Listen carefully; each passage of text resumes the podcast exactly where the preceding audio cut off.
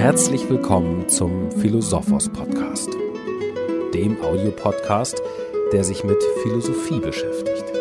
Innerhalb des Philosophos Podcasts hören Sie kurz und prägnant das Wesentliche zu einem Philosophen oder philosophischen Thema. In der heutigen Philosophos Folge geht es um Baruch de Spinoza. Philosophisches Denken entsteht nicht aus dem Nichts. Fragen wir also, welches sind die beherrschenden Denkmotive, die Spinoza in seiner Zeit vorfindet?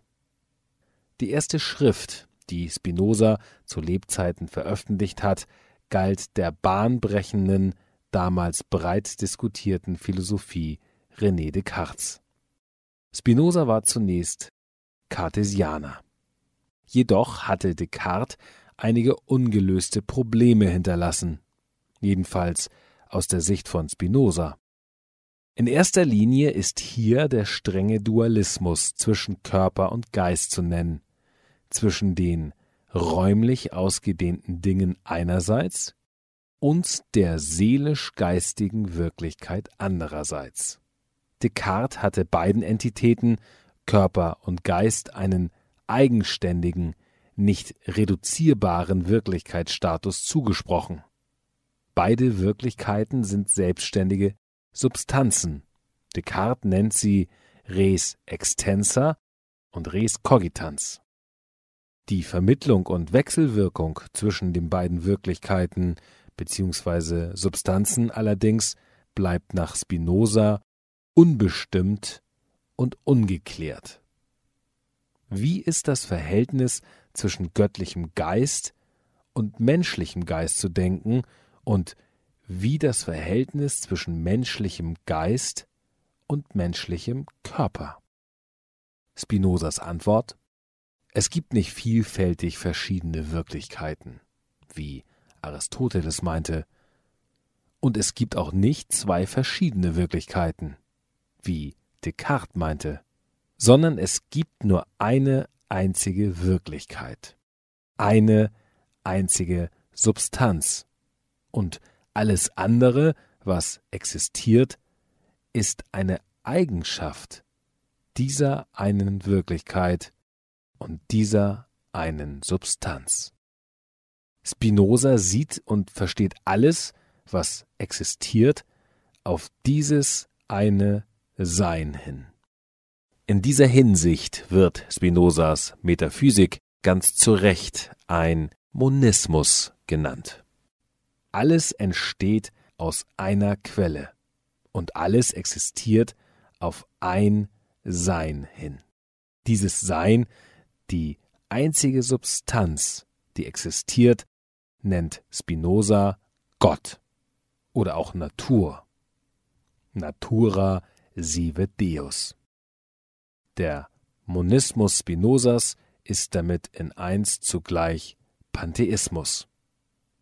Das Geistige und das Materielle sind bei Spinoza keine Gegensätze mehr, die irgendwie vermittelt werden müssen, sondern Geistiges und Materielles entsprechen einander. Sie sind nur verschiedene Ausdruck ein und derselben Wirklichkeit. Jeder geistig-seelischen Vorstellung entspricht ein Gegenstand der körperlich-materiellen Welt und umgekehrt. Jeder Gegenstand der körperlich-materiellen Welt ist Ausdruck einer Idee. Das hat weitreichende Folgen, zum Beispiel die Preisgabe menschlicher Willensfreiheit. Freiheit ist von Notwendigkeit nicht mehr zu unterscheiden. Ein Wesen heißt frei, das nur Kraft der Notwendigkeit seiner Natur existiert. Nicht nur in der physikalischen Welt der körperlichen Gegenstände geschieht alles nach Ursache und Wirkung, sondern ebenso in der geistigen Welt. Dort liegt allem Handeln notwendig ein zugrunde liegendes Motiv voraus. Das eine Handlung auslösende Motiv ist der Sache und Wirkung nach selbig mit der eine Naturgesetzlichkeit begründenden Kausalität. Grundlage von allem Grundlage der naturgesetzlichen Kausalität und Grundlage der menschlichen Motivation, ist die eine und selbe Wirklichkeit, ist Gott oder die Natur.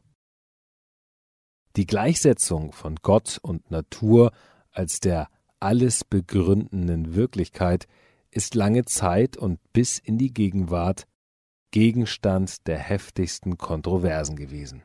Einerseits las man das Wort Gott im Sinne der Tradition als Wort für den personalen, christlichen Schöpfergott, der sich und sein Wesen in die kreatürliche Schöpfung entlässt.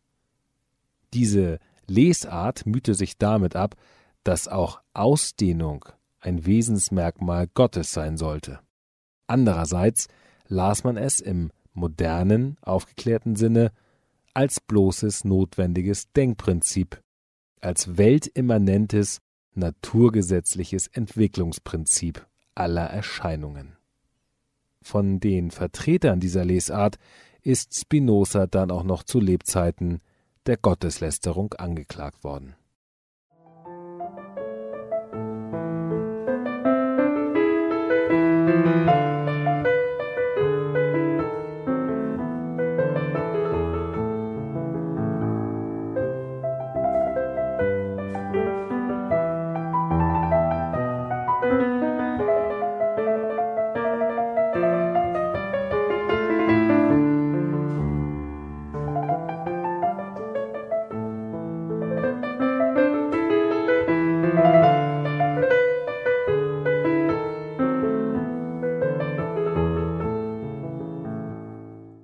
Wenn nun die Welt, die seelisch-geistige ebenso wie die materielle, eine nach ewigen Gesetzen funktionierende und insofern vernünftige Welt ist, wenn alles, was geschieht, mit Notwendigkeit aus Gott hervorgeht, welche Stellung hat dann der Mensch in diesem Gefüge?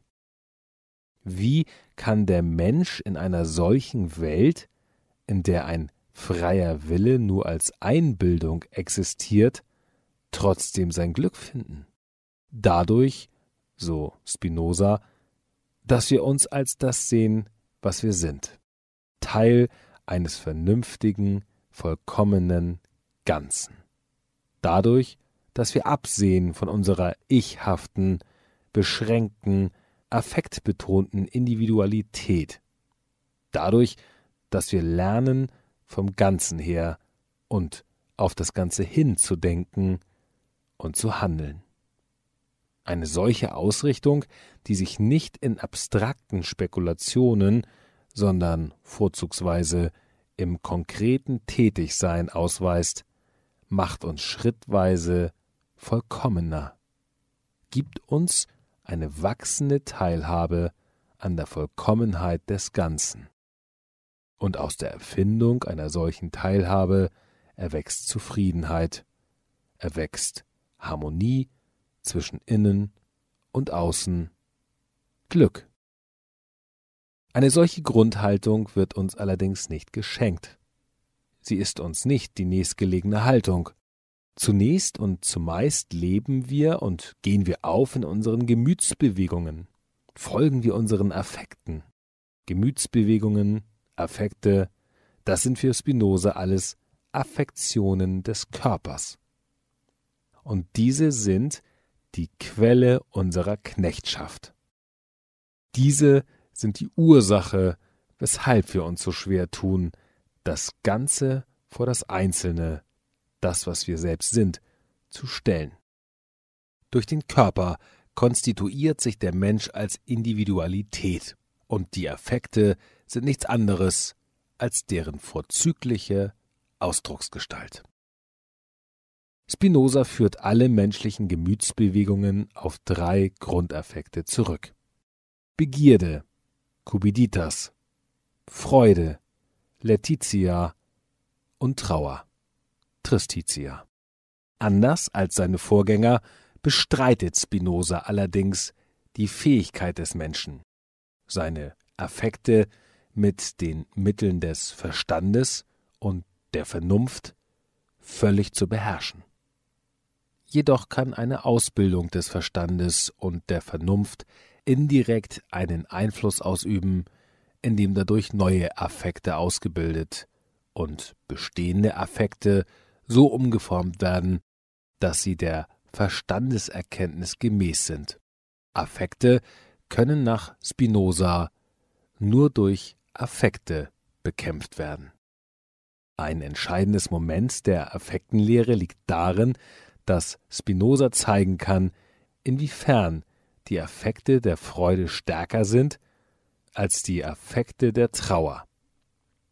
Affekte der Freude versetzen uns in einen Zustand größerer Handlungskraft, vereinen uns verstärkt mit anderen Menschen, bringen unsere eigene Gesetzlichkeit in höherem Maße mit der Gesetzlichkeit der Außenwelt in Einklang. Und je mehr unser eigenes Sein mit dem Sein der Welt in einen Gleichklang kommt, desto näher sind wir uns und desto näher sind wir Gott. Aus der Liebe zu uns selbst, ein notwendiger positiver Effekt, entsteht die vernünftige Liebe zu Gott. Der Amor Dei Intellectualis ist, ontologisch gesprochen, freilich nichts anderes als die Liebe Gottes zu sich selbst. Die wahre Stellung des Menschen zur Welt lässt sich nach Spinoza weder im Materialismus noch im Idealismus unterbringen. Das Denken hat als solches keinen Einfluss auf die Ausdehnung und umgekehrt, und dies gilt für das menschliche Denken in gleicher Weise wie für das göttliche. Auch das göttliche Denken ist nicht schöpferisch. In gleicher Weise sind auch Philosophie und Glauben voneinander zu trennen. Der Lohn des Glaubens ist Gehorsam und Frömmigkeit. Der Lohn der Philosophie dagegen liegt in ihr selbst. Mehr Informationen über Baruch de Spinoza, weitere Podcasts zu philosophischen Fragen und Themen sowie die umfangreichste Fachdatenbank mit über 20.000 philosophischen Büchern erhalten Sie bei Philosophos, der wissenschaftlichen Versandbuchhandlung für Philosophie, im Internet unter philo-sophos.de.